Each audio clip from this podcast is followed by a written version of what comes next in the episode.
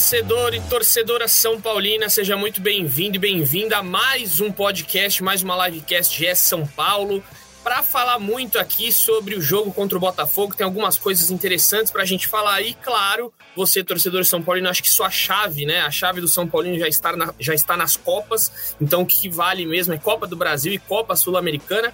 E é algo que a gente vai comentar aqui, porque no ano passado o torcedor São Paulino se viu decepcionado no final do ano, acabou não vencendo a Copa Sul-Americana e nem a Copa do Brasil. E aí, quando chegou no Brasileirão, teve que correr atrás para ficar no G6 e o São Paulo não conseguiu. Então acho que muito do tema que a gente vai abordar hoje é isso. Se o São Paulo está fazendo um planejamento correto, se tem que realmente dar uma prioridade para as Copas nesse momento. E vamos falar um pouquinho aí desse São Paulo e Botafogo. Então vou passar essa primeira pergunta para o Caião aqui, já começando essa nossa livecast. Então compartilha aí com os amigos, chama todo mundo para assistir. E Caião, o que, que, você acha? Você acha que o São Paulo está fazendo o seu planejamento correto? Acha que os, os reservas precisam se do, é, é, precisa de um pouco mais? A gente vai comentar aqui daqui a pouco sobre Juan, que foi um assunto dos mais comentados durante a partida contra o São Paulo. Só dar meu pitaco aqui, acho que foi um excelente resultado o empate com o Botafogo com o time misto, né? Porque a gente tinha ali o Wellington titular, Pablo Maia titular, saiu rapidamente, teve uma indisposição, acho que estomacal, então teve que sair muito rápido. É, o Arboleda titular, então não foi um time completamente reserva. Um resultado bom, um resultado que deixa o São Paulo ali no bololô para conseguir um, um, resultado no G6. Só que tá na hora de ganhar um joguinho no Brasileirão, né, Caião? Acho que é, precisa acordar um pouquinho para não chegar depois e ficar correndo atrás de um G6 aí? Seja bem-vindo. Bom, bom dia, boa tarde, boa noite, todo mundo aí que nos acompanha. É, eu acho que o São Paulo está certo em priorizar a Copa nesses momentos, as Copas nesse momento. É, se a gente considerar que o São Paulo vem numa sequência de, não, de resultados não muito bons no Campeonato Brasileiro, mas boa parte desses resultados foram nos jogos que antecederam os jogos contra o São Lourenço e contra o Corinthians na Copa do Brasil. São Paulo estava com outro foco totalmente diferente e realmente teve um desempenho um pouco abaixo. Se a gente pega os dois jogos do Campeonato Brasileiro que foram entre esses jogos, o São Paulo pegou o Flamengo fora de casa e o Botafogo, líder do campeonato, em casa, os dois com time reserva e os dois o São Paulo jogou muito bem. Contra o Flamengo, o São Paulo deveria ter ganho aquele pênalti para lá, esquisito no último minuto. E contra o Botafogo foi um jogo franco, um jogo de trocação. O São Paulo poderia ter saído com a vitória, poderia ter perdido se o Botafogo, se o Botafogo fizesse uns gols, mas o São Paulo jogou bem. E, e eu não acho que o São Paulo está abaixo nesse momento no Campeonato Brasileiro. O São Paulo está com quatro jogos de invencibilidade. Aí você mesmo tocou num ponto que é muitos torcedores falam: ah, mas no ano passado a gente focou nas Copas, não ganhou nada e ficou fora da Libertadores. É verdade, mas o desempenho do ano passado era pior que o desse ano é, em termos de futebol. O time do ano passado era muito pior do que o time desse ano em termos de talento e gente para resolver. Ah, o São Paulo já está ficando numa zona perigosa. Não, senhor. O São Paulo está sete pontos lá da zona de trás e seis pontos do G4. E eu não estou nem considerando o G5 ainda, porque assim, automaticamente vai ser G5, porque ou São Paulo ganha a Copa do Brasil e aí tanto faz a colocação no brasileiro, ou ganha o Flamengo, que com certeza estará entre os quatro primeiros. Então já é um G5 para o São Paulo. Para o São Paulo, com certeza absoluta. E o São Paulo está seis pontos do G4. Então, o São Paulo teve uma sequência muito difícil de, de, muito difícil de jogo. A gente pegou São Lourenço, a gente pegou Corinthians, a gente pegou Flamengo e a gente pegou Botafogo. E a gente passou por essa sequência sem nenhuma derrota. Então não vejo motivo de preocupação. Gostaria que o São Paulo tivesse saído vitorioso, é verdade. Eu fui no Morumbi para assistir uma vitória do São Paulo, mas não fiquei triste com, com o que eu vi no Morumbi, não. Muito pelo contrário. A gente viveu uma semana de uma intensidade emocional, de uma intensidade física, e esse foi o jogo da ressaca, no bom sentido da palavra. Não dá para você manter o padrão tático, padrão técnico, padrão de concentração que a gente teve na última semana no jogo de sábado. Então, para mim, a, as coisas estão dentro do planejado, estão dentro do previsto até esse momento. E sim, o São Paulo tem que voltar a ganhar no brasileiro, mas tem no papel, pelo menos agora, uma sequência um pouco mais tranquila. E aí é onde o São Paulo tem que somar os pontos que a gente precisa. Mas, na minha visão, está tudo dentro do planejado até o momento, não dá para reclamar de absolutamente nada. E aí, Léo, seja bem-vindo já ao nosso papo. Concorda com o Caião nesse aspecto? Acho que o São Paulo está eh, é, se mantendo bem ali. É, vamos, vamos lembrar aí que o São Paulo conseguiu empate no Maracanã contra o Flamengo com um time completamente reserva e o um empate em casa contra o Botafogo, que, se eu não me engano, ganhou do Corinthians em casa, né? Ganhou do Corinthians, acho que na Neoquímica, e ganhou do Palmeiras no Allianz. Então, São Paulo, o único paulista ou contra não contra o Santos certeza que ganhou lá na Vila. Agora só o Corinthians eu acho eu acho que o Corinthians jogou lá no primeiro lá né? É também tô, tô com essa do... tô com essa mais mas ganhou do Palmeiras ganhou do Palmeiras fora de casa. Palmeiras e Santos. É. Empat... Não, com o Santos, o um empate no fim, né? A Paula me lembra aqui, verdade. Foi ah, 3 a 3 é aquele jogo maluco. Para mim tinha sido 4 a 3 Foi Sim. quase 4 a 3 Teve bola ali tirada em cima da linha, bola na trave. Foi uma loucura aquele final do é, jogo. Mas o, de qualquer forma, é, é, o líder do campeonato com uma folga gigantesca, campanha histórica do Botafogo. Né? é. Não é que o São Paulo enfrentou um time que está brigando pela ponta. Não, o Botafogo é o time. Primeiro, boa tarde, boa noite, né? Já estou sendo mal educado aqui, me perdoem. É, boa tarde ao Caião, boa tarde ao Edu, a Paula, que está aqui nos nossos bastidores tomando conta da gente. É, o São Paulo enfrentou um time que fez uma campanha é, histórica no primeiro turno. Nunca ninguém tinha anotado tantos pontos no primeiro turno quanto o Botafogo, 47 pontos. Então, eu acho que o Caio tem razão. Assim, primeiro a gente precisa considerar que, assim, para o futebol brasileiro, é, disputar três, três competições ao mesmo tempo em igualdade de técnica, assim, é, é uma utopia, é a exceção das exceções, assim. Talvez o Flamengo, e ne, tá, acho que nem o Flamengo, a gente vai lembrar que o Dorival no ano passado lá no Flamengo, ele, ele tinha o que ele chamava de time das Copas, vocês vão lembrar, que era o time que jogava a Copa do Brasil a Libertadores, e ele montava outro time para jogar o brasileiro. É, o Flamengo, com o elenco que tem, ainda tinha condições de terminar o brasileiro em boa colocação. Mas uh, na média, a regra é que com, no, no, futebol brasileiro você não consegue disputar três competições no mesmo nível. Assim. Em algum momento você tem que priorizar. E o São Paulo, na final da Copa do Brasil e nas quartas de final da Copa Sul-Americana, é, nesse contexto do brasileiro, em que a, a, disputa pelo título é quase uma ilusão, até para o Palmeiras, que é o vice-líder. É vice é, não dá para você ficar gastando os seus créditos no brasileiro. O São Paulo não está correndo risco de rebaixamento, como correu nos últimos anos, que aí tinha que dar uma atenção para o brasileiro é, mandatória, porque não tinha que fazer, você não, você não vai ficar correr o risco de ser rebaixado. Está é, numa zona intermediária ali que eu acho que, mesmo que dê tudo errado nas Copas, ainda vai dar tempo de São Paulo se recuperar no brasileiro para brigar por uma vaga de Libertadores. Lembrando que a Copa do Brasil termina agora dia 24, o São Paulo, se eu não me engano, faz contra o Curitiba um jogo é, América, Curitiba e Inter. Então são três jogos até ele saber se ele vai ser campeão ou não da Copa Libertadores, da Copa do Brasil. É, e depois a Sul-Americana ela se estica um pouco, mas quando acabar a Copa, a Copa, do Brasil, você aí as coisas ficam mais tranquilas também, você vai ter mais tempo, tá? Então não, não acho que o São Paulo esteja fazendo nenhum tipo de loucura escalar time reserva no Brasileiro ainda conseguiu bons resultados, porque se você empata com o time, se você, o seu time reserva empata com o líder do campeonato, mesmo que em casa, e o seu time reserva empata com o Flamengo lá no Maracanã, seu time reserva empata com o Bragantino fora de casa, você tem três pontos aí que quando você escolhe escalar times reservas, sei lá, dava para fazer uma conta de ganhar, sei lá, de nove pontos, ganhar zero, talvez, assim, sabe? O São Paulo ganhou três. O titular poderia ganhar três nesses três jogos. É, não seria nenhum absurdo, assim. Não. Então, não, acho que tá, tá tudo dentro do, dos planos.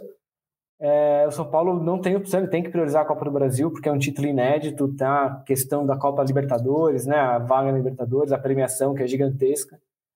Então, acho que o São Paulo vai, vai ficar de olho no brasileiro, vai, vai, vai ficar tocando de lado o brasileiro enquanto pode e aí, como eu falei assim, se tudo der errado, acho que São Paulo ainda vai estar bem colocado para se recuperar no brasileiro. E como o Caio falou, assim, com a perspectiva de que as vagas da Libertadores ainda aumentem, né? Você já vai ter um, um, um G5 ou G7, né? Considerando as duas vagas para as fases preliminares da Libertadores. Aí você ainda tem o Corinthians é, e o Fortaleza disputando a Copa Sul-Americana com, com possibilidade de título. É, são dois títulos que podem subir na tabela ainda para aumentar esse, esse grupo de G, né? Acho que o América não, o América não vai ser o caso se, se acontecer o América ser campeão da Copa Sul-Americana. Mas a, as perspectivas são boas, dá para ir tocando o brasileiro por enquanto, Du. É, tô de acordo com os amigos aí, acho que não é momento para desespero, só tem que abrir o olho assim, né? Começar daqui a pouco ficar um pouquinho mais apertado, é, porque o São Paulo é, tem essa, essa, vamos dizer assim, uma más lembranças do ano passado, né? O São Paulo ficou muito na expectativa de ganhar aquela Sul-Americana, conquistava a Libertadores e chegou no fim aí na última rodada, precisava de uma combinação de resultado, venceu o seu jogo, se eu não me engano, foi contra o América, né? Não, não vou me recordar agora. É, acho que o último jogo foi contra o América Mineiro, né? Se não me falha a memória aqui. É, não, Goiás. Goiás, que até o Juan fez gol, e é do Juan que a gente vai falar. Galopo fez um golaço lá, e aí o São Paulo não conseguiu depois essa, é, essa classificação para Libertadores. E é sobre Juan que eu gostaria de conversar, porque Caio Domingues acredito que tenha ficado um pouco impaciente com o garoto, e eu quero saber a opinião dele, porque assim, é, já vou, vou dar o meu relato aqui. Eu acho o Juan um baita de um jogador promissor, tem muita capacidade, tem muita velocidade, uma condução de bola muito boa e posicionamento muito interessante. Você vê que o Juan é um jogador preparado nas categorias de base, não é aquele jogador peladeiro que não sabe se posicionar, que corre errado. Pelo contrário, o Juan tem muita capacidade de movimentação, só que aí chega na cara do gol e o Juan parece que esquece alguns fundamentos. E ontem aconteceu de novo, você que está vendo os melhores momentos aqui na nossa live, você viu aí o momento que o Juan chega cara a cara com o Lucas Perry e perde o gol, acaba chutando na perna do goleiro. Isso daí aconteceu inúmeras vezes, aconteceu contra o Corinthians, o Cássio teve uma bola ali que ele defendeu, parecia que ele estava é, num treino ali, né, que o Juan dá uma cabeçada por cima, enfim, Caião, o que, que acontece com o Juan? É um garoto aí que está recebendo muitas oportunidades do Dorival Júnior. Acho muito boa essa oportunidade que ele está recebendo, só que está na hora dele começar a colocar a bola para dentro, né? Um centroavante que substitui Caleri não pode deixar de colocar as bolas que tem a, a, a chance ali, que ficam na cara do gol, ele não pode falhar como ele está falhando. Concorda que falta essa, esse fundamento nele aí, Caio, para ele se tornar um jogador nível é, Caleri de produção? Não, nível Caleri, acho que falta muito para ele melhorar de finalização. Mas o, o, o Juan, é, a, a, principal característica, ó, esse mesmo lance, ele tem uma ultrapassagem muito rápida. Ele tá com, ele tá conseguindo fazer a, o, o, giro em cima dos zagueiros com uma certa facilidade, mas a finalização tá muito ruim. Aí não dá para a gente aceitar duas bolas na cara do gol em que ele perde o tempo de chutar. Não é nem que ele não, que ele não finalize, ele perde o tempo de chutar. Precisa corrigir isso urgentemente se quiser continuar tendo essas oportunidades, porque não adianta nada chegar na cara do gol e chutar em cima do goleiro. Consagrar o PR ontem. Todo mundo, ah, o PR fez uma baita partida. Os atacantes de São Paulo consagraram ele. Mesmo o Pato, no segundo tempo, teve um lance também que chegou cara a cara e chutou em cima dele. É, acho que o Juan precisa melhorar e muito a finalização se quiser continuar sendo titular do São Paulo. É, eu esse, acho que lance... esse, eu acho que não só um, um, pitaquinho aqui, só uma provocação ao Caio. Acho que ele falou do PR assim com, com a dorzinha, porque o PR catou muito ontem, Caio. Convenhamos, teve cara, cara a cara ali. Pegou eu, bem. Tá, pegou bem. Eu fico é, bem, mas, cara, mas ó, parece esse... que o cara fez uma partida excepcional. Não é, foi, chutou tudo em cima dele. Ele fez esse lance, esse lance que a gente acabou de ver é gol perdido. Gol perdido, é, gol perdido. É gol perdido. É gol perdido. Acho Total. que do, do jeito que, ele entra na área ali, é, o PR baita goleiro, faz um campeonato da altura da campanha do, do Botafogo. Mas o, o, gol que o é gol perdido, assim. O cara sai na cara do goleiro, ele tem. O goleiro tem. Ele tá defendendo ali 30 centímetros, faltam 6, 6 metros e meio ainda para o atacante achar um buraco para fazer o gol e ele não conseguiu, né? É. É, eu acho até que é uma característica dos jogadores que estão subindo de Cotia esse problema de finalização, cara. Se você pegar, com exceção do Pablo Maia, todos os que hoje jogam no time principal do São Paulo, que vem da base, tem problema de finalização. E, e não só hoje, Caião, você pode pegar o Anthony, o que o Anthony era criticado, ele foi lá pro Ajax, parece que ele eh, passou uma semana, semanas e semanas treinando finalização, no Manchester agora também chuta muito bem, no São Paulo não conseguia, o Nestor tem uma dificuldade o Brenner, imensa. O Brenner precisou sair e voltar, né? É, verdade. O Brenner precisou sair e voltar. Então era uma, realmente uma dificuldade enorme aí do, do time do São Paulo. Enfim, e aí eu queria falar, citar sobre Rames. os primeiros 45 minutos dele, Caião, com a camisa do São Paulo, é, viu ali que precisa de um pouquinho mais mesmo de preparação física, de ritmo de jogo. Quais, qual foi sua análise aí sobre Rames Rodrigues atuando pela primeira vez como titular? É, eu, eu, eu posso fazer um paralelo com o Lucas, né? O Lucas parece que está dois segundos à frente de todas as outras pessoas no campo. O Lucas ele chega antes na bola, ele dribla antes, ele chuta antes. E o Rames eu acho que ainda está uns dois segundos atrás. É, claramente é ritmo de jogo, mas você vê que as bolas que ele pegou, ele tem um bom toque de, de, de lado, ele inverte muito bem a bola, deu um lançamento de três dedos. Ele é um cara diferente, isso você percebe claramente, mas ainda precisa de ritmo de jogo. É que a, a, comparação com o Lucas ela se torna quase injusta depois do que o Lucas fez nesse começo de, de nova passagem pelo São Paulo, né? O Lucas é o, como eu estava falando, acha que o Lucas é uma exceção das exceções também. Ele depois de tanto tempo parado, o cara voltar na, no ritmo que ele voltou, é até injusto fazer essa comparação com o Rames. A única coisa que eu acho que a gente tem que ficar atento é porque assim o Rames ele tem esse histórico é, de problemas físicos, tal é, assim, do ponto de vista técnico, mesmo esses 70 minutos que ele jogou em dois jogos, já ficou muito claro que ele consegue achar um colega em ótima situação com dois ou três passes ali, né? Mas ele. A, gente, a, a, a pergunta que eu quero ver respondida em um futuro próximo é assim: quanto disso é o fato do Rames estar tanto tempo sem jogar e quanto disso já é do próprio Rames, assim, sabe? Desse ritmo mais lento que ele que ele adquiriu nesses últimos anos, em que ele teve tantas lesões, que ele foi atrapalhado por questões físicas. É, a gente até fez uma matéria sobre como o São Paulo planeja ter é, Rames, Lucas, Luciano e Caleri juntos. É, hoje, por exemplo, eu não consigo imaginar essa escalação no time nesse ritmo que o Rames está. Acho que o São Paulo jogaria, é, perderia muita intensidade ali, que, o, que é algo que o Lucas e o Luciano principalmente dão para o time. Então, acho que a gente. Acho que, mas acho que assim, acho que está no, tá no tempo ainda. A gente não pode cobrar do Rames é, que, ele, que ele entre jogando como o Lucas jogou. Acho que ele está no tempo ainda. A gente vai. Imagino que o São Paulo esteja se planejando para tê-lo na melhor das condições possíveis na final contra o Flamengo. Faltam ainda 17, não, 17 não, faltam quase um mês ainda. É, 20 dias. Então a gente tem que ir acompanhando, ele vai ter algumas outras oportunidades para jogar e pegar esse ritmo de jogo. É isso. E aí, só para já que a gente falou de Rames, né? A informaçãozinha a gente está publicando no GE daqui a pouquinho.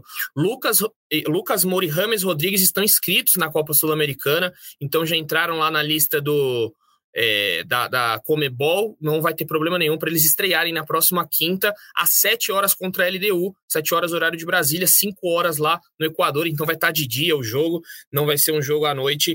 É, e aí, só para título de curiosidade, né? O Orejuela e o Thales Vander foram os que saíram da lista. O Orejuela foi para o Independente Medellín, fez até um golaço, né?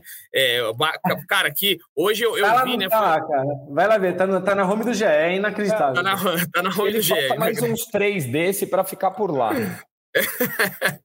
Exato, tá emprestado, então, já que é. o, o, o, Caio citou isso de ficar lá, ele tá emprestado até o ano que vem, só que o contrato dele vai até 2025, então São Paulo ainda tem que ficar é, com o Orejuela aí mesmo depois desse empréstimo Independente Medellín. É, você que não viu, vai lá na home do GE. Cara, que golaço que ele fez, realmente uma, uma pintura de Luiz Orejuela. E o Thales Vander, né, o garoto aí das categorias de base, que tá fazendo muito gol no Sub-20, até me surpreendeu a saída Artilheira. dele. Artilheiraço, assim, acho que ele. Eu vi até uma. Hoje, uma estatística, se eu não me engano, 21 jogos, 17 gols. Ele tá com os números basicamente assim no Sub-20 esse ano. Um jogador até 17 tem o Rian também fazendo, com batendo Rian, um recorde, né? Rian Francisco. Rian Francisco é absurdo esse garoto. A gente fez até uma matéria dele aí esses tempos aí. É, e, e são duas bases. Vamos ver, né? Se quando subir, é. vão ter a finalização. A gente é. falou disso aqui. São dois garotos promissores demais. O Thales renovou o contrato, foi artilheiro na copinha. Tinha aquela. aquela você, torcedor que acompanha aí aqueles casos que o São Paulo teve do Bissoli, é, depois teve do. De quais outros aí, Léo? Me lembre, me recorde. O Fasson. E o último. Do, Marquinhos, né? Marquinhos, Marquinhos. São Paulo teve que vender. Conseguiu vender antes, né? O, o Thales Vander tinha esse problema e o São Paulo conseguiu aí, com diferentemente dos outros, junto com os empresários, conseguiu refazer é, o, o, contrato dele. É, então... só para explicar, os contratos desses jogadores, eles não respeitavam a regulamentação da FIFA, apesar deles respeitarem a lei Pelé. Aqui no Brasil, eles não respeitavam a regulamentação da FIFA, que proibia o contrato de cinco anos para jogadores com 18 anos. O deles era de cinco anos, só podia fazer três. E aí o São Paulo precisou, alguns jogadores foram à FIFA, foram à justiça para rescindir contrato. O Marquinhos do São Paulo vendeu ele antes de dar problema. E, e todos Sim. esses não viraram no futebol. Todos esses que saíram. O Marquinhos mesmo. foi pro Nantes agora, é, não foi? É, mas já foi emprestado para o Norwich, não vingou, Sim. não vingou no Arsenal, já está no terceiro time em seis meses. Sai brigado com o São Paulo não vira nada. Exceção, Oscar. O Fação é. acho que estava no Atlético, tá, não sei é. se estava ainda no Atlético Paranaense. Teve o Lucas Piazon, um monte desses. Teve um. É, todos os que saem brigados com São Paulo não viram nada. É, isso é, uma, é um fato que o, que o Caião falou. É que é aquela coisa, né? O mundo do futebol, ele muitas vezes ele não perdoa. Ou o cara é fora de série, ou quando ele sai brigado de lugares, ele não vai vingar mais em lugar nenhum. É difícil. O Bissoli, o tanto o Bissoli contra o Fação, eles foram jogar um time, se eu não me engano, do Paraguai ou do, do Chile na Chile, época. La Chile. O, o, o, eu lembro do Fação. O, o Fação é. foi um time chamado La Serena do Chile. Exatamente. A maldição aí, depois eles voltaram e não vingaram realmente. O Caião tem toda a razão. Mas enfim, passando aqui, ah, só e também uma curiosidade aí: o Lucas conseguiu ficar com a 7 na Sul-Americana, viu? Então o Lucas vai ser 7. É, o São Paulo conseguiu uma mudança lá, que aí ele saiu o número 17, aí eles mudaram a camisa, fizeram uma inversão aí. Como saiu a camisa 17, eles colocaram um, um outro com a 17, o Alisson passou para 25, a 19 estava vaga, ficou com o Rames e conseguiram tirar do Alisson e colocar na do Lucas. É, o São Paulo pediu essa liberação para Comebol, porque geralmente são é, não tem essa liberação, só conseguiu lá um, um bem, um, uma, um acordo para o Lucas ficar com a 7 na Copa Sul-Americana, então o Lucas usará camisa 7 e, creio eu, vamos passar, já que a gente está falando de Sul-Americana, Lucas titular quinta-feira, né? Vai mostrando aí que as Copas são a, a, a, o, a o, como é que é aquela, aquela frase? É o, vamos usar o foco. É o foco do São Paulo, então Lucas titular e eu acho que tem que ir com o time titular inteiro, né, Caião? Você concorda aí? É time força máxima e vamos tentar aí uma final de Sul-Americana também, né? Claro, até porque é, é outra possibilidade de título. Se a gente parar para pensar, são cinco jogos só na Sul-Americana, então não é também que é um exagero de datas. São Paulo tem mais cinco datas para preencher na Sul-Americana e tem que ir com o time completo. Senão não faz sentido nenhum ter poupado contra o Botafogo. É, é não dá para abandonar dois campeonatos. Né? Claro. É um abandonar jogo duro, em... né? É altitude, não é? Aqui altitude, altitude. Sim. sim. Jogo difícil, a LDU, São Paulo tem que tentar voltar ali com o resultado para casa, para o Morumbi. É isso. Estaremos lá em loco. Amanhã viajo para Quito para trazer tudo para você, São Paulinho. Então, no GE, de primeira qualidade, Como a cobertura. Voltam, Edu? Eu tentei ir para lá, cara, 19 horas para voltar. Eu não, não tem como. É, eu, eu consegui, consegui. Eu consegui na sexta-feira, 10 da manhã, meu voo. Aí eu vou para Bogotá, na Colômbia, e chego aqui por volta de meia-noite e meia. É voo tranquilinho, assim, bem uma volta bem tranquila. Horas, é, 10 da manhã até meia-noite, vão ser 12 aí, né? Umas 14 horas que eu vou levar. Então, é, isso daí é um. É, a gente deu essa informação, Arthur Sandes, né? Trouxe aí que estava cobrindo nossas folgas, merecidas folgas, e ele trouxe aí a, a reportagem hoje no GE que São Paulo tem um problemaço aí de logística. Vou até passar para o Léo aí essa logística que ele explica para gente. Complicado, né, Léo? Essa maratona que o São Paulo vai ter aí de, de viajar amanhã é, na quinta-feira só o jogo e depois volta no sábado direto para BH. Loucura, né? Cara, eu não sei se é uma loucura, Edu. Não sei, cara, fico nessa dúvida, porque o São Paulo, é... ele voltando na sexta, como você vai voltar, por exemplo, mesmo que fosse um voo fretado, ele perderia sexta-feira. É... Ele vai treinar no, no Del Valle, no Citeiro Del Valle, e viaja para o Brasil direto para BH no sábado para jogar contra o, o, América no domingo. Eu não acho que é loucura, não. Acho que é até um, um respiro aí para os caras. O ruim é ficar longe de casa. Os jogadores vão ficar quase uma semana fora. É um respiro, mas, mas vai treinar na altitude, né? 2.800 metros. Não sei. Ah, mas é um treino. Mas é um treino pós-jogo, já não é nada muito apertado, já é aquele treino de recuperação. Então, e convenhamos, assim, o São Paulo está no momento da temporada também que, que os treinos precisam ser regulados, né? Porque Você já está naquele, quase na reta final da temporada, você já também não, não, não consegue fazer loucura em treino. Eu não acho, eu não acho ruim essa, essa volta no sábado direto para BH, não. Acho até que os jogadores vão estar tá lá no hotel, vai estar tá todo mundo concentrado, tranquilo, comendo, comendo bem, descansando na hora certa. Não acho, não achei ruim não. Mas, mas é mais uma, uma, uma, uma situação, é, uma circunstância do que um desejo do São Paulo, né, pelo que a gente entendeu. São Paulo teve problema, teve dificuldade de marcar o voo da volta é, o São Paulo é... queria voltar na, logo depois do jogo, num fretado, né? Só que não é. tinha fretado para voltar. Então acabou sendo uma questão circunstancial. O São Paulo não tinha como voltar, fez um, uma logística diferente para esses jogos.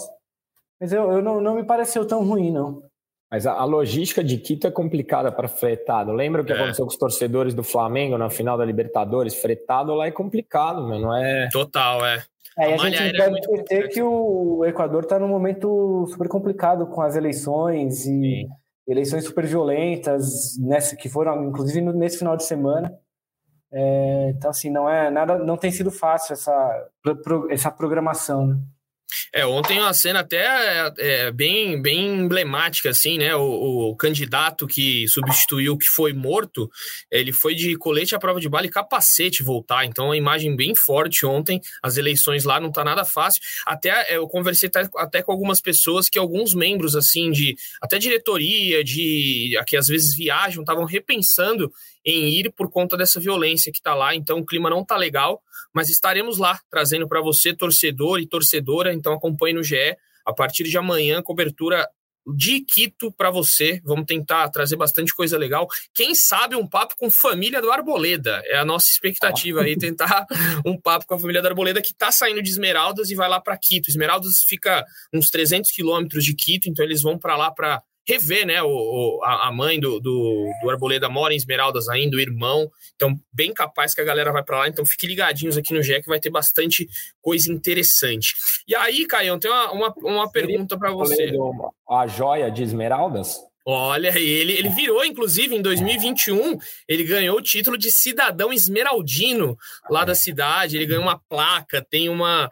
É, tem uma coisa a cidade com ele, assim, é bem. Ele é um, uma joia de esmeralda. Isso daí é uma boa, essa daí, gostei. Pode ser até o título da minha matéria, Joia de Esmeralda. Obrigado, cara, você já deu minha, meu título. E aí, cara, eu queria perguntar para você o seguinte sobre essa Copa Sul-Americana. É, tem uma questão aí, a gente estava até vendo um raio-x aqui, São Paulo versus LDU, é um adversário chato, que sempre é, dá aquele enrosco para o São Paulo. Tava vendo aqui, Libertadores de 2004, São Paulo perdeu de 3 a 0 lá, e no ano em 2020 a Libertadores perdeu de 4 a 2 lá. O São Paulo, ou seja, nunca ganhou na altitude é, de Quito da LDU. também, Edu, no time campeão da Libertadores, acho que perdeu lá também. 2000 Dois... Seis. Acho, acho. Vou, é, vou, vou, vou, pesquisar aqui pelo, pelos dados que eu peguei. Tinham quatro jogos só entre eles. Vou, vou ah. até rever aqui se teve. Deixa eu ver aqui, a Libertadores de 2006. Vamos ver, a gente já vê já. Mas aí, Caio, enquanto eu vejo aqui, queria, queria que você citasse aí, falasse sobre essa, é, essa pedra no sapato, né? Ah, Como é, é chato pegar ele deu. 3 a 3 mandaram aqui, é. Que a gente ah, pegou eles dois anos seguidos. 2006 acho que a gente perdeu para o Chivas é isso. em casa, é. Foi a primeira Boa. derrota em casa depois de não sei quantos anos, é isso. É, foi, quer ver, São Paulo, é, LDU, per, é, a LDU perde nas oitavas de final, foi na fase de grupos, né? É, isso. É isso, exatamente. Já pegou também. Não, não, não, não. Alguém está errado aí. Só, o ah. grupo de São Paulo era Universidade Chile, Quilmes e The Strongest. E aí o, a LDU passa do River não, ele deu perde do River nas ah, oitavas. Não, é. não, teve em 2005, não. É, é, não, não. Foi só esses quatro jogos mesmo. Pô. Que aí na final. Mas eu confirmo certinho depois que teve em 2006. Enfim, mas aí, Caio, o que, que você acha dessa altitude aí? Como que é, atrapalha o São Paulo? O que, que pode é, ser diferente dessa vez para o São Paulo pelo menos voltar com um bom resultado. O empate, por exemplo, seria um ótimo resultado em Quito, que eu acho que, em caso, o São Paulo reverteria facilmente esse placar de um empate. Você acha que essa altitude sempre é, é complicada, é um adversário a mais? E o que, que o São Paulo precisa fazer para, enfim, ganhar da LDU lá em Quito? Eu acho que o que o São Paulo tem de diferente esse ano, que não tinha no passado, e é o padrão tático, né? Tanto que a gente falou aqui do time misto contra os dois, dois grandes adversários no Campeonato Brasileiro, e o São Paulo sabe o que fazer com a bola. Então, taticamente, o São Paulo está muito sólido. O São Paulo é um time que tem tomado poucos gols, se eu não me engano, na Sul-Americana tomou um só. Então, a melhor forma de combater a altitude é com, com posse de bola, como é o, o estilo de jogo que o São Paulo gosta, segurar o adversário no, nos contra-ataques e tentar. Eu acho que o empate, como você falou, é um bom resultado. Óbvio, se der para ganhar, ótimo, mas se voltar com um empate na bagagem, tá de bom tamanho. É, o último jogo com altitude bem grande, assim, que o São Paulo pegou, se eu não me engano, foi é, contra a LDU, né? Teve ali a, essa Libertadores que a gente citou aqui em 2020. É, tinha pego também o Binacional, no Peru, que era uma altitude é. absurda de 3.800, que eu estava lá também, nessa altitude. Eu acho que eu nunca vou enfrentar uma altitude maior que essa na vida. Teve gente da torcida passando mal, depois a organizada... Isso que você só fica sentado, hein, Você não... Exatamente, isso que eu fico sentado. A torcida, essa foi bizarra, essa daí em 3.800 metros. A torcida do São Paulo não cantou, porque não tinha condições, é sério. Se a torcida cantasse, caía um cinco assim da arquibancada sem ar, porque não tinha como. Então teve um momento ali que a galera ficou só assistindo o jogo, aplaudiu e falou: gente, não tem condições de, de cantar. E não, e não fizeram, tanto que não fizeram esforço, que no dia seguinte passaram mal mesmo assim. Então muita gente da organizada acabou é, passando mal naquele jogo. Enfim, é, Léo, e aí agora jogando para você também. Amanhã, não, amanhã não, na quinta-feira é, Dorival Júnior, você acha que o que o Caio falou aí tem, tem a sua razão sobre ser um time muito mais organizado e essa altitude aí vai ser um adversário a menos, talvez? É, quando você tem um time mais bem preparado, mais organizado, facilita, né? E. e... Mas o, a, a, altitude lá, quanto que é, Edu? Você sabe? Você lembra mais ou menos? Deixa eu dois, procurar. 2,800. 2.800. É, não, é, não é uma La Paz, mas ela já pega. O São Paulo tomou um 4 a 2 lá naquela última Libertadores, lembra? Foi um Sim. jogo que o São Paulo sofreu bastante. É, mas acho que assim, é sempre, é sempre ajuda. Quando você tem um time bem treinado, você não fica correndo à toa, né? Então você se desgasta menos. Acho que essa é uma, é uma vantagem para esse time do Dorival. Como você está, a gente estava falando agora, não faz sentido mandar um time reserva lá, então acho que vai todo mundo jogar. É, e vai enfrentar uma LDU um pouco enfraquecida também, né? Porque a, lá no, no Equador teve uma virada de aquela virada de temporada, né? Meio de temporada. Então o time perdeu alguns jogadores, como aquele, aquele equatoriano que estava no Santos até recentemente, o, o Johan Julio. Ele já não está mais lá, mas chegou o Guerreiro. O Guerreiro é o atacante lá da LDU, acho que é o nome mais conhecido do time. É, a LDU que quase entregou a paçoca pro, pro Nublense também, né? Em casa. Nossa, foi Ele bizarro. ganhar nos pênaltis ali, tomou um gol. Como é que foi? Foi no penúltimo minuto, empatou e depois tomou um gol no último, né? Exato. Tinha vencido o jogo de ida. Pois é, então acho que a LDU ainda não é um adversário à altura do São Paulo para essa Sul-Americana, não me parece, pelo menos que, pelo que eu vi nesse jogo contra o Nublense, contra o Nublense. É, mas jogando na altitude, São Paulo precisa evitar uma tragédia. Não pode perder por, por uma vantagem grande, sei lá, até um 2 a 0 O ideal é que se, se perder por, um, por uma vantagem mínima, é, porque senão fica muito difícil de reverter mesmo aqui, porque a altitude acaba pesando. Sem dúvida. Então, São Paulo vai para lá com, com força máxima, boas, é, bons retornos para o São Paulo. Aí o Luciano jogou no último jogo, é, não teve uma participação lá a, a, a, daquele jeito de encher os olhos, foi uma participação muito mais discreta do Luciano. Teve um problema aí na panturrilha nos últimos jogos, tá de volta. Rames Rodrigues também se preparando aí para retornar. E aí, quando todo mundo tiver bem, Caião, o Lucas Silvestre disse que o São Paulo já trabalha com a possibilidade do quarteto mágico. Esses termos eu não gosto, porque o time é, já começa. É, mas ele já falou ali de trabalhar com Luciano, Rames, é, Caleri e Luciano no mesmo time. É possível, Caião? Você acha que não perde uma marcaçãozinha aí nesse time, não? Edu, quem tem medo dessa formação não viu que o Lucas desarmou sete vezes no é. jogo contra o Corinthians na semifinal. O Maior Lucas, desarmador. ele está girando numa frequência totalmente diferente do resto do Brasil. Não tem um jogador na frequência do Lucas. Então, é, o Caleri é um cara que briga muito lá na frente, que incomoda. Se o Luciano conseguir fazer. A peça-chave para esse esquema dar certo, para mim, é o Luciano. Se ele conseguir fazer o preenchimento que o Dorival espera, o Rames não vai conseguir, nesse primeiro momento, acompanhar, como o Léo falou, pelas questões físicas. Então, o Caleri, eu tenho certeza que faz a parte dele. O Lucas, eu tenho certeza que ajuda nessa recomposição. Inclusive, na estreia, ele fez pênalti lá atrás, porque voltou para marcar. O Lucas, eu tenho certeza que ele consegue. A questão passa pela adaptação do Luciano. Se o Luciano conseguir fazer esse papel tático, esse quarteto vai dar certo. E aí, Léo, tática, analisando taticamente, interessante isso daí? Cara, eu imagino que é o que o torcedor de São Paulo imagina desde a da chegada da contratação do Lucas e do Rames, né?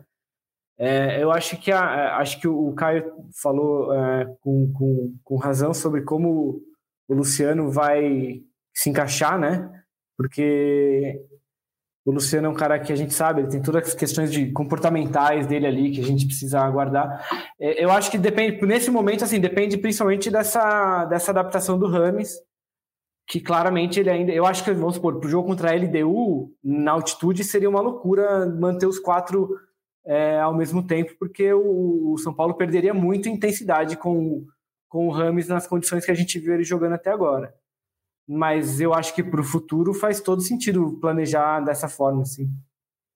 E quando eu falo futuro, eu imagino que na cabeça do Dorival seja o dia 17 contra o Flamengo, o primeiro é, jogo. Com certeza.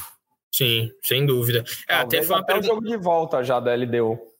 É, talvez, é, talvez, sim. Dependendo a LDU, É quinta LDU, que Ah, e assim, a gente. É, pois é. Tanto que assim, acho que o jogo contra o Corinthians é, é uma dica importante para isso, porque é, nas, no contexto do jogo, naqueles últimos 30 minutos, ou até menos, 20 minutos, 15 minutos, que o Corinthians é, atacou bastante, que todo mundo achava que o Rames ia entrar, nem que fosse para ficar segurando a bola, o Dorival abriu mão do Rames, porque sabia que ele ia ficar com um jogador a menos para segurar os caras ali, né? Então, é, é, é, isso, acho que é uma questão de intensidade mesmo do Rames, porque o Rames vai ter que ajudar, não tem jeito. Hoje no, no, você, não, você não consegue mais aquele camisa 10 que só fica esperando a bola chegar no pé para lançar o jogador da frente. O cara tem que ajudar, né?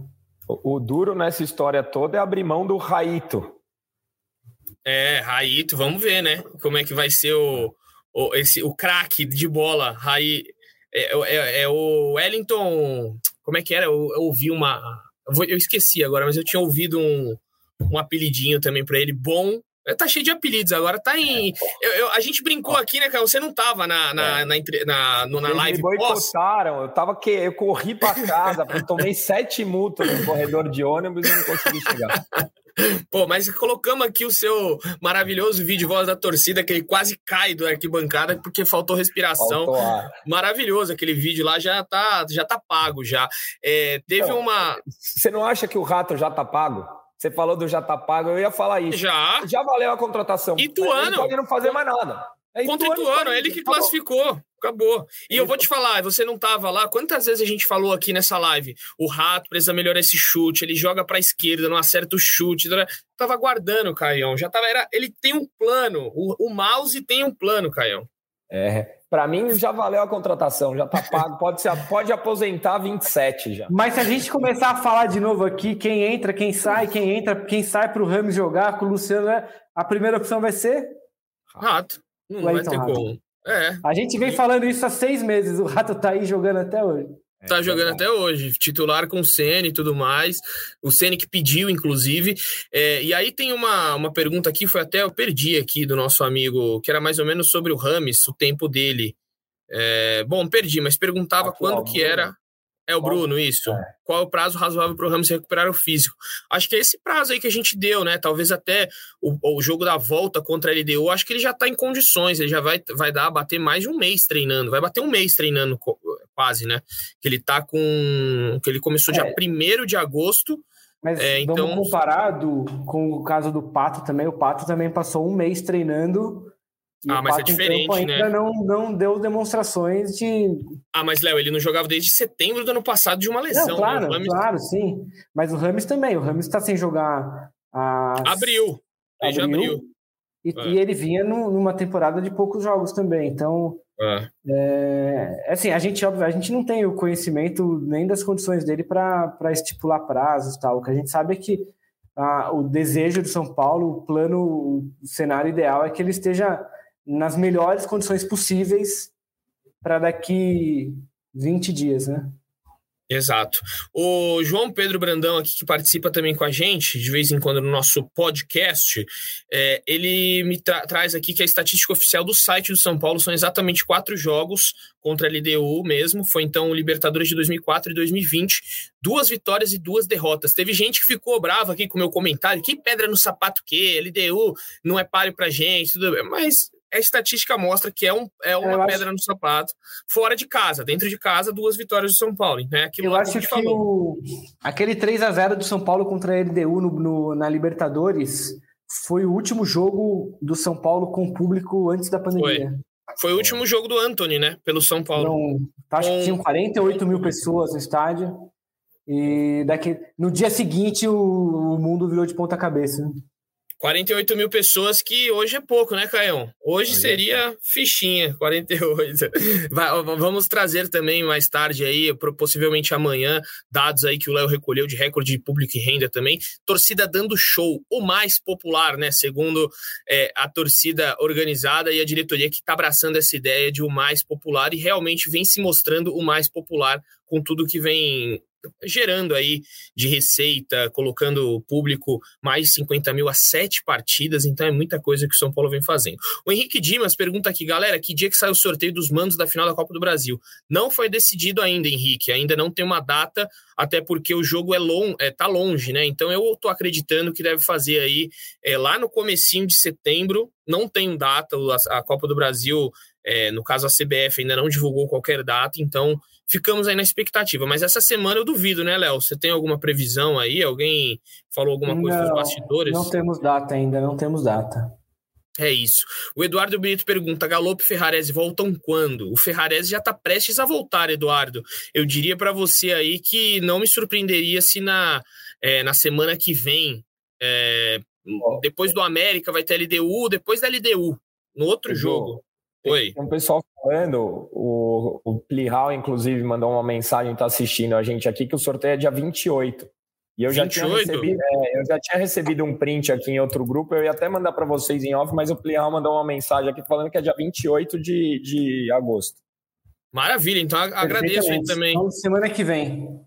Agradeço a audiência de André Plihal, muito obrigado aí pela participação junto com Caio Domingues. Então, confirmando, a gente já publica no GE também, para você ficar ciente que tem muita gente perguntando. A Silvia Helena falou aqui, ó, dia 28.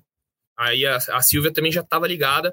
Então, eu tinha entrado até hoje, né? A gente teve esse debate aqui, entrei no site da Copa do Brasil, da, da CBF, ainda é, não tinha nenhuma informação a respeito, mas já vamos confirmar e subir este sorteio, que tem muita gente aí falando já, Caião, que é, eu acho que vai ser tão disputado quanto o jogo esse sorteio, né? Porque eu conversei com o é. flamenguista, tem flamenguista falando assim: é, só porque vocês ficam falando que o segundo jogo vai ser no Maracanã, é óbvio que vai ser o segundo jogo no Morumbi. Aí você pergunta pro São Paulino, São Paulino, é, é óbvio que o jogo vai ser, o segundo jogo vai ser no Maracanã, é, porque eles querem que seja assim, o sistema. E aí, Caião, o que, que vai ser? Você tá preocupado com esse sorteio? Seja sincero. Não, eu tenho certeza que vai ser no Maracanã. Certeza absoluta. Certeza é lógico, se você perguntar para um flamenguista, o flamenguista vai falar que é certeza que vai Não, ser no mas vamos lá, vamos a dados, né? O São Paulo, acho que dos últimos 27 sorteios, definiu 21 fora de casa. Ou seja, a estatística está totalmente contra. E eu não lembro da última vez que o Flamengo decidiu fora de casa. Então, aquela, aquela história, eu tenho quase certeza que Olha, o final vai ser no Maracanã eu posso, posso contar um relato pessoal. Eu gostaria que o segundo jogo fosse no Maracanã, mas aí eu digo por quê, Caião? Porque eu estarei de folga no primeiro jogo. Então eu gostaria de cobrir este jogo no Maracanã. Se for o primeiro, eu não cubro o jogo, mas é um desejo pessoal. Então fica aí o meu. Só para deixar esse. Digo de qualquer forma, eu vou. Só vou... lembrando, eu não sei se o Caio já fez esse exercício, mas O que teria acontecido nessa semifinal se, a, se o sorteio tivesse dado o contrário, Caio?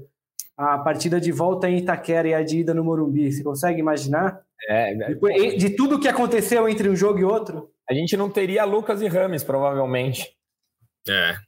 Nem uma, que... nem uma torcida com 62 mil pessoas empurrando o time numa virada, né? Com certeza, porque assim, óbvio que não se decide uma, duas contratações desse porte em, em dias. Acho que já eram coisas que vinham sendo planejadas. Mas que a derrota em Itaquera acelerou o processo, eu não tenho dúvida que acelerou. Talvez se tivesse sido ao contrário, hoje não teríamos do, é, Lucas e Rames. Ô, ô, Paula, se você puder colocar aqui o Evander Dornelles, ele apareceu, o cara da tatuagem. A gente prometeu aqui que a gente ia falar qual tatuagem Evander ia fazer. E foi gol de quem? Do Rato. Então pronto, já tem. É Caião, você escolhe se ele vai fazer o Mickey Mouse, se ele vai fazer a cara do ratinho. Ele vai ter uma coleção de roedores, né? Porque já tem a capivara, agora tá na, é o rato. É o rato. Cara, é o rato. Pronto, Evandro. E eu tinha falado aqui hein, antes da live. Eu falei: o rato vai fazer gol e o Evander vai fazer um rato. Tá aí. Evander. Ô, Léo, você que deu a ideia. Pode falar aí. Eu não, pô. Não, não, não joga essa responsabilidade, não, cara. Então tá eu aí. Queria aproveitar, Edu. Queria mandar um abraço para o Leandro Canônico, que está nos assistindo. A reunião acabou rapidinho lá, deu tempo dele pegar o finalzinho da live aqui. Mandar um abraço para ele, que está sempre de olho na gente aqui. É isso. Bom, enfim, já mandou mensagem aqui no particular. Evander, faz o seguinte: você vai mandar essa. Manda na minha DM, manda aí no Twitter ou no Instagram. Você vai mandar essa foto do, da tatuagem. Se você mandar, a gente vai tentar fazer até uma reportagem com isso daí, porque é maravilhoso. Ele fazer a tatuagem do rato. Já tem a capivara e agora o rato. Enfim. Ô, ô Léo, só aproveitando aqui, é. já, já que a gente tá falando, tá nessa descontração chegando ao fim do programa, teve um gol importante para você esse final de semana aí, né? Fale, fale. No jogo, qual o jogo que importou para você? O milagre, o milagre de Penápolis, cara. Sábado. Que eu, eu, precisei dividir atenções no sábado, porque enquanto o São Paulo jogava contra o Botafogo, o Rio Branco jogava contra a Penapolense lá em Penápolis no jogo que será conhecido para sempre agora como o Milagre de Penápolis. O Rio, Branco, o Rio Branco se classificou para as quartas de final da, da quarta divisão paulista com um empate conquistado aos 58 minutos do segundo tempo. É, o Rio Branco precisava só empatar o jogo, perdeu um jogador expulso aos 30 e poucos minutos. A Penapolense fez o gol que seria o da vitória aos 49. O pau quebrou, ficou 10 minutos parado o jogo lá, enquanto o juiz começava a expulsar um monte de gente, expulsou mais dois jogadores do Rio Branco. O Rio Branco saiu na loucura empatou aos 58 e está classificado ao contrário do 15 de Jaú, que foi eliminado nesse final de semana. Já teve uma indireta aí, porque tem um dos nossos editores que é 15 de coração, então já fica esse recado assim direto. Aqui, assim, cara, o interior paulista aqui no GE é uma coisa absurda, tem torcedor para tudo que é lado aqui. Enfim, fica aí o registro de Leonardo Lourenço. Grande abraço ao torcedor do 15 aí que está eliminado, parabéns. É, o Evander disse aqui que a capivara ele fez com o casaco do Tele, o rato vai ser com a camisa do jogo. Então fica aí, eu fico esperando esta foto, viu, Evander? Obrigado aí pela pela por entrar na brincadeira e estar tá disposto a fazer o ratinho. Wellington Mouse. Bom, amigos, acho que é isso, né? Falamos de quase tudo. Você, torcedor, a gente falou aqui, né, para audiência rotativa. O São Paulo escreveu Lucas Mouras e Rames, já tá tudo certinho. Rames com a camisa 19, Lucas com a camisa 7.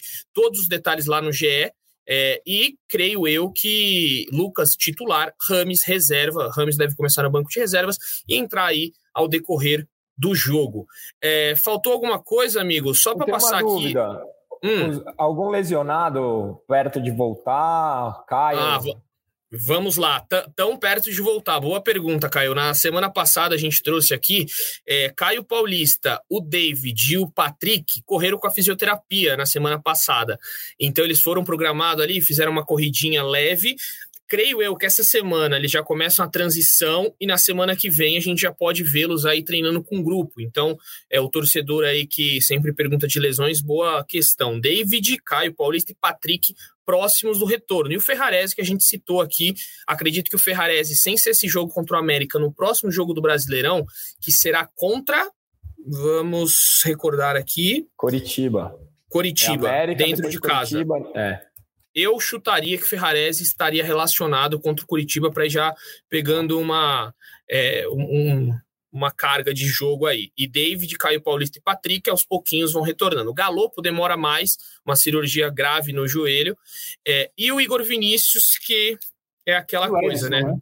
O Erisson é ainda tá no refis. O, Eri, o, ainda não, saiu. Eu não sei se eu me emocionei, mas eu disse ontem para uns amigos que com a volta do Ferrarese, o São Paulo passa a ter a melhor zaga do Brasil. E não estou falando de dupla de zaga, da zaga em geral, porque o Alan Franco melhorou bastante. O Alan Franco vem fazendo ótimas partidas. O Diego Costa ainda oscila, mas é bom jogador. Arboleda e Beraldo são monstros e o Ferrarese é a melhor zaga do Brasil. É, eu, eu bobearia dizer, Caião, que pelo menos das três melhores hoje já é pelo que vem apresentando. Você vê que entra Diego Costa, mantém o nível, Alan Franco mantém o nível, e Arboleda e Beraldo, assim, fora de. É, é, é, são, são alto nível mesmo. E essa, alta do Beraldo aí, eu não, não, não, sei não, viu, se o Beraldo e Pablo Maia no final do ano suportam ficar no São Paulo. Tô achando que vem propostas muito boas, ainda mais se o São Paulo for campeão de Copa do Brasil, Sul-Americana. São Paulo vai ganhar uma grana com esses meninos aí. E assim também, se chegar no final do ano e vier bolada, vai ter que vender. E a casa vai começar a ficar organizada. É, mas se ganhar um título, putz, aí tá justo, cara. E por tudo é. isso que a gente tá falando do sistema defensivo, eu acho, eu acho o Beraldo um monstro, tá? Eu acho que o Beraldo é capaz de ser maior do que o Militão, em termos de zagueiro. Tô falando do Militão que o São Paulo revelou mas eu acho que hoje o Pablo Maia é mais insubstituível do que o Beraldo, por tudo isso que eu falei aqui. Então, se tiver no final do ano, São Paulo, se Deus quiser campeão, acho que não tem como segurar mesmo. Ah, e aí um dado interessante aí, né? Além do, do Beraldo, o Pablo Maia 100 jogos para o Pablo Maia e o Wellington também completou 100 jogos. Então, assim, garotos da base que estão tendo sequência no, no, nos profissionais. Isso é muito bom, né? E muito importante para o São Paulo conseguir vender esses garotos no futuro com um retorno esportivo, que é o que a gente sempre fala, né? Bate na tecla, tem que dar retorno esportivo. Se der o retorno, aí vende por um bom preço e, e fatura alto. É isso, amigos. Mais alguma questão aí que eu deixei passar? Fiquem à vontade, calem-se para sempre. Então, Caião, aquele abraço. É, e deixe o seu recado final aí, se você quiser. Se não quiser também, só manda um abraço aí para quem você quer. Para caravana. Agradecer, participar. E o que falei aqui no começo do programa, né? São Paulo está dentro do planejamento, São Paulo vem, é, depois de muito tempo, na minha visão, acertando as, as tomadas de decisão. Foco na Copa e tentar voltar com um bom resultado lá de, de Quito para resolver no Morumbi, porque em casa a gente resolve. Valeu, Caio, muito obrigado. Léo, aquele abraço. Valeu, Du, valeu, Caião. Só lembrando que o Rio Branco joga sábado contra o Taquaritinga, em casa. Primeiro jogo das quartas de final, da, da Bezinha, só os dois finalistas sobem. Então, vamos acompanhar. Fica aí, nossa audiência no, no, interior de São Paulo é muito grande, você vai causar um grande problema para você, que com certeza vão ter muitos rivais do Rio Branco aqui depois te enchendo a paciência, mas parabéns pela coragem de falar que. É, é, é, não, é... não, são tantos assim, mas a gente ouve, não tem problema. Muito bem. E você, como eu disse aqui para a nossa audiência rotativa, fiquem ligados aqui no GE, porque a gente vai estar direto lá de Quito para trazer todas as informações, todos os detalhes, chegada do São Paulo, a saída, né? Como é que vai ser conturbada essa é, logística do São Paulo, mas, mas vai dar tudo certo. E você, São Paulino, lógico, espera uma vitória do tricolor e a gente vai trazê-la aqui para você. Beleza, gente? Grande abraço, um beijo no coração e um abraço na alma de cada um de vocês. Valeu!